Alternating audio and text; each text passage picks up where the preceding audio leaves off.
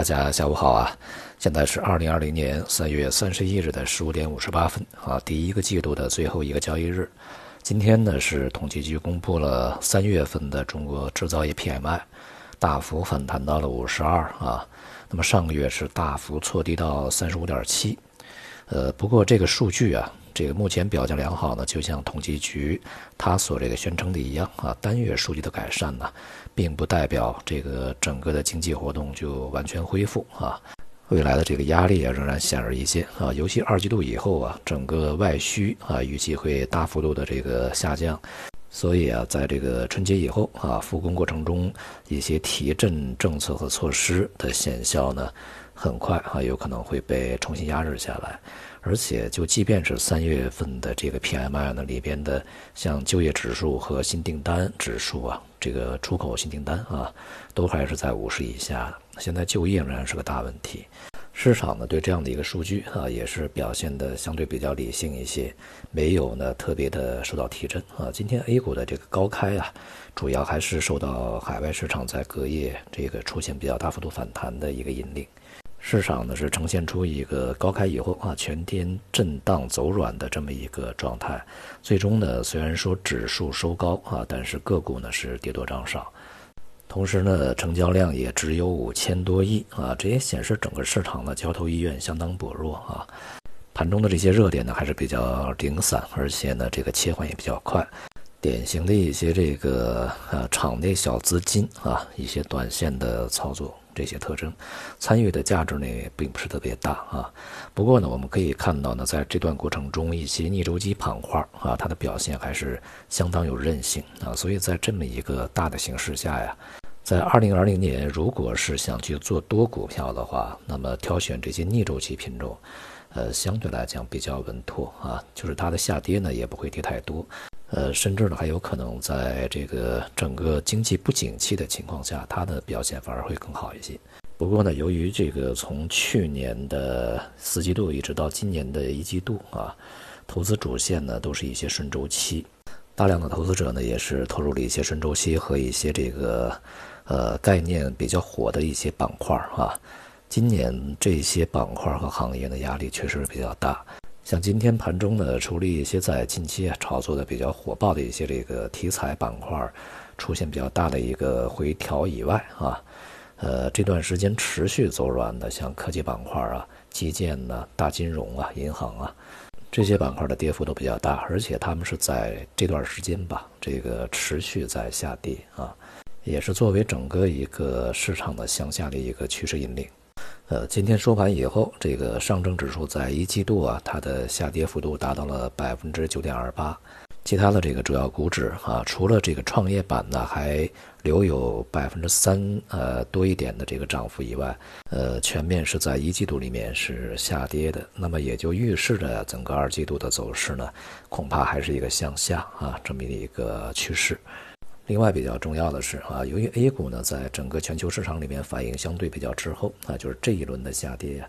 在前期呢波动并不是特别的明显啊，这反而啊加剧了整个 A 股呢向下再去这个测试低点啊，或者是在向下方测试一个比较这个低的区域啊这样的一个风险。同时呢，即便是整个全球股市这个反弹。那么 A 股的反弹幅度呢，可能也不会特别大啊。这是由于整个外围股市呢，在前期跌幅巨大，他们已经建立了数年来甚至是十年以来的一些低点，因此呢，弹性也就会比较大一点啊。这样一个这个可能性呢，其实已经在近一段时间的市场里面被验证啊。我们可以看到欧洲股市啊、美国股市啊，甚至是这个香港股市，在反弹的时候幅度还是这个比较可观的啊。但是 A 股呢？并没有这样的一个反弹的幅度和力度。不过呢，这个与股市啊截然相反的是债券市场的表现。在整个的一季度呢，是这个债券市场录得了两千零八年次贷危机以来最大的涨幅啊。当然，这里面呢，这个国债表现啊最为的抢眼。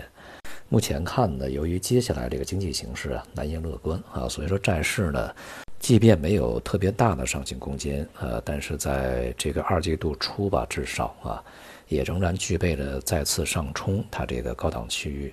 呃，并且呢是持稳于啊相对比较高的一个区域的这样的一个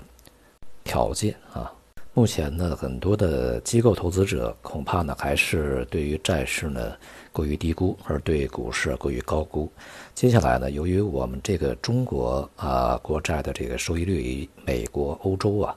这个利差呢已经是走扩到了一个非常大的一个水平，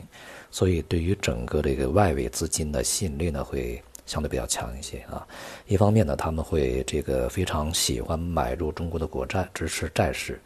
呃，当然，从而呢也会压低收益率啊，对于我们整个一个市场利率下行有帮助。另外一方面呢，也意味着对人民币汇率啊会产生一定的支持。对于外围市场呢，今天啊也大多数呢出现了一些反弹，其中港股呢也是反弹了超过百分之一啊，接近百分之二的水平吧，现在百分之一点八几。呃，虽然说这个港股呢在下探了一些啊低位以后出现了比较大幅度的反弹，但也是录得了在两千一五年这个。中国 A 股股灾吧所带动的整个大市场波动以后的这个最大的季度跌幅啊，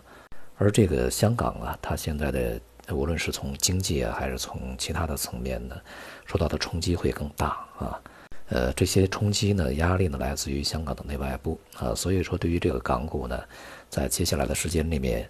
如果说这个 A 股啊表现不会太好，那么港股呢会表现更加不好。呃，下面的空间呢仍然啊相当广阔。呃，从这个疫情层面看啊，近段时间是好坏参半啊。一方面，像意大利啊这些地方呢，它这个疫情的数据已经变得相对的平稳起来啊。但是在其他的一些地区，尤其像美国这些地方在飙升啊。因为美国的影响力呢和意大利啊不能够这个相提并论啊，所以说整个市场呢反而会担心更加多一些。一方面是这个疫情在上升，另外一方面呢，它的这个财政和货币政策也在加码啊。这一次这个两万亿完了以后，还没有完全结束这个争论啊。这个特朗普政府呢，已经在考虑接下来是不是再加大有那么个六千亿，另外一个这个抗击疫情的方案啊。不过呢，对此这个市场显然呢还没有去太把注意力关注在这个层面啊。近一段时间，这个咱们 A 股的投资者呢，也是越来越关注，呃，像美国的股市的期指啊，啊，它的变化了，因为内外的联动呢相当明显啊。对于美股而言呢，它这个反弹呢一定会出现啊，但是大势呢恐怕会在呃以年度计吧，这个一年、两年甚至三年时间里面呢，处于一个熊市状态或者是弱势状态。那么当前这些水平呢，这个反弹呢是有可能出现的啊，但是呢也有可能会在探低点以后再出现反弹啊，区别呢仅在于它是跌百分之三十几反弹还是跌百分之四十几反弹，但无论是在哪里反弹啊，这个整个以年度计呢，它的这种跌势啊恐怕是难以改变。这主要是由于呢，整个经济啊，在今年遭受巨大打击已经是一个现实啊，而且在接下来的时间里面，不难想象，除了经济这个呃它所造成的冲击以外，恐怕呢，这个脱离经济的一些其他的东西啊，比如说甩锅呀、转移啊这些这个动作呢，也会加剧整个呃市场以及局势的一些不确定啊，当然呢，也会引起一些矛盾。昨天呢，是特朗普和普京啊通了电话，然后商量这个石油问题，呃，但是呢，这个双方都没有对结果进行任何的这个说法啊，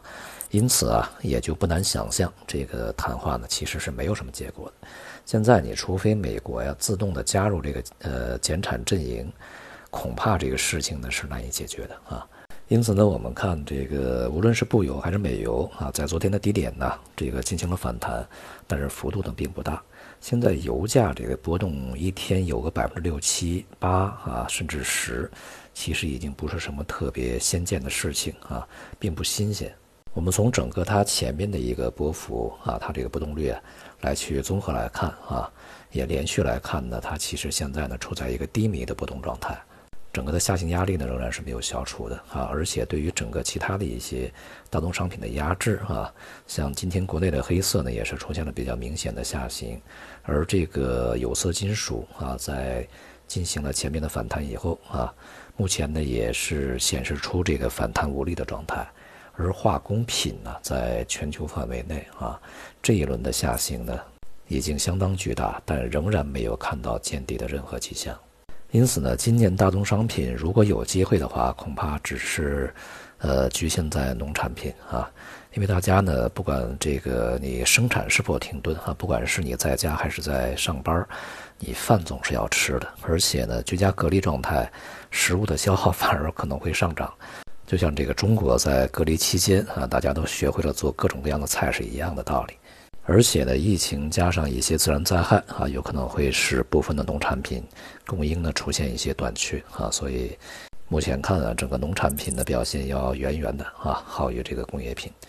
总之呢，一季度啊，整个全球的风险资产，无论是股票还是这个商品，都是呈现一个冲高回落啊，然后是大幅走低这么一个状态。